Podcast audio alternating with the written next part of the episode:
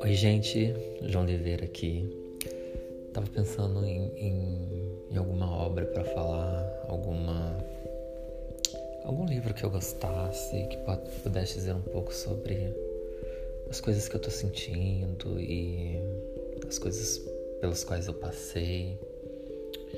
E estava pensando muito em Persuasão, da Jane Austen, que é um livro maravilhoso e existe um filme, não sei se ainda está disponível na Netflix, com a Sandra Bullock, que chama A Casa do Lago e que fala, que cita esse livro.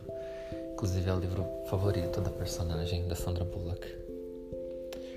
E é um livro que fala sobre como a gente espera né, o momento certo para ser feliz, sendo que a gente pode resolver algumas questões sem, sem muito sem muita complicação, né? Mas a gente tem uma ânsia por esperar, eu acho. No outro vídeo eu falei sobre expectativas, né? Mas diferente dessa expectativa que é criar alguma coisa, imaginar e, e pensar e idealizar um futuro, né? Fugir um pouco desse passado. Esse esperado, persuasão tem muito a ver com decisões que a gente toma. E, e a gente tem que conviver com essas, com essas decisões, né? Bom, essa história conta um pouco sobre a vida da Anne Elliot, que tinha um namorado chamado Frederick Westwood. Eu não lembro o sobrenome dele. Ai, tava por aqui. Eu já esqueci o sobrenome dele, mas o Frederick, ele não era nada na vida, né? Ele era um qualquer e ela era de uma família rica, tinha um sobrenome, né? A zelar. E a família fez com que ela rompesse esse relacionamento.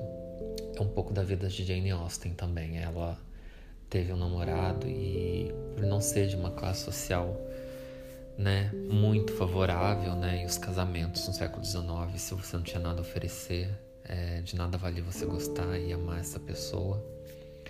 Então ela também rompe esse relacionamento acaba conhecendo um outro rapaz de uma família mais abastada, mas ela mesma decide terminar tudo e por fim a história, porque ela disse que não se casaria se não fosse por amor.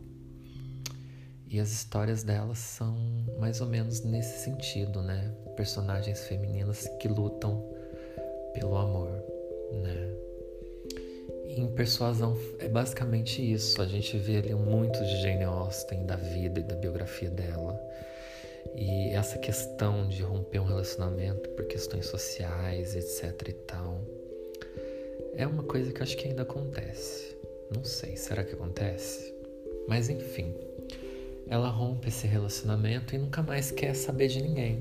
Ela fica esperando, esperando, esperando. E esse Frederick, né, esse ex-namorado, ele acaba se tornando capitão da marinha e acaba se tornando muito rico e enfim. E eles voltam a se reencontrar. E eles acabam ficando juntos, spoiler. Spoiler. Porque eles percebem que um não conseguiu superar o outro, né? E fica imaginando se existe esse amor, se existe esse, né, essa tensão, esse desejo de ambos ficarem juntos. Por que, que a gente complica tanto? Porque não é só ficar junto, que, o que, que falta? O que, que você precisa mais? Tá, eu gosto de você, você gosta de mim. O que, que precisa além disso? Ah, eu acho que a gente se entrega muito aos medos também. Pode ser um pouco isso. Medo de ser feliz. Não sei. Mas esse livro é uma leitura que eu recomendo. E esse filme é um filme que, que é maravilhoso, é de chorar. E que eu tenho ali esses dois personagens, né? O da Sandra e do Keanu Reeves. Reeves ah, também não sei sobre o nome dele, mas enfim. E é interessante porque eles estão em tempos diferentes e trocando cartas, esperando o momento certo para se encontrarem. Talvez o amor seja um pouco isso, né? Esperar o momento certo, esperar as coisas acontecerem. Mas será que, que é saudável? Que a gente pode realmente ser feliz ficando esperando? Né? Não que a gente tenha que se privar de conhecer pessoas e conhecer é, novos ambientes e fazer novos amigos. Acho que não é nada disso. Mas eu fico me perguntando se esse esperar é um esperar que vale a pena. Quando existe, né, esse sentimento, né, quando as pessoas, né, as duas pessoas têm esse sentimento, não sei. Mas enfim, eu queria falar um pouquinho, né, dessa leitura. Foi uma leitura um pouco sofrida, e foi o primeiro livro de Jane Austen que eu li eu não esperava, né? Eu, eu, né, a primeira impressão que a gente tem é, nossa, ela tava com muita mágoa da vida quando ela escreveu esse livro. Eu vou encerrar essa minha sugestão com um bilhete que o capitão, que eu acabei de ver o nome dele aqui, Wentworth. Wentworth, não sei se é essa a pronúncia, né? Ways da Anne Elliot. E ele escreve o seguinte bilhete para ele. Para ela, né? Não posso mais escutar em silêncio. Preciso lhe falar com os meios dos quais disponho. A senhorita me dilacera a alma. Estou dividido entre agonia e esperança. Não me digo que chego tarde, que aqueles tão preciosos sentimentos desapareceram para sempre. Ofereço-me outra vez à senhorita com um coração ainda mais seu do que quando a senhorita quase o partiu, oito anos e meio atrás. Não se atreva a dizer que o homem esquece com mais facilidade do que a mulher, que o seu amor morre mais cedo. Nunca amei ninguém além da senhorita. Posso ter sido injusto, fraco e ressentido, eu fui, mas nunca inconstante. Foi apenas por sua causa que vim a Beth. Só a senhorita me faz refletir, me fez refletir e fazer planos. Será que não percebeu isso? Será que não entendeu meus desejos? Não teria guardado nem sequer esses dez dias se pudesse ter lido seus sentimentos como acho que a senhorita deve ter desvendado os meus. Mal consigo escrever.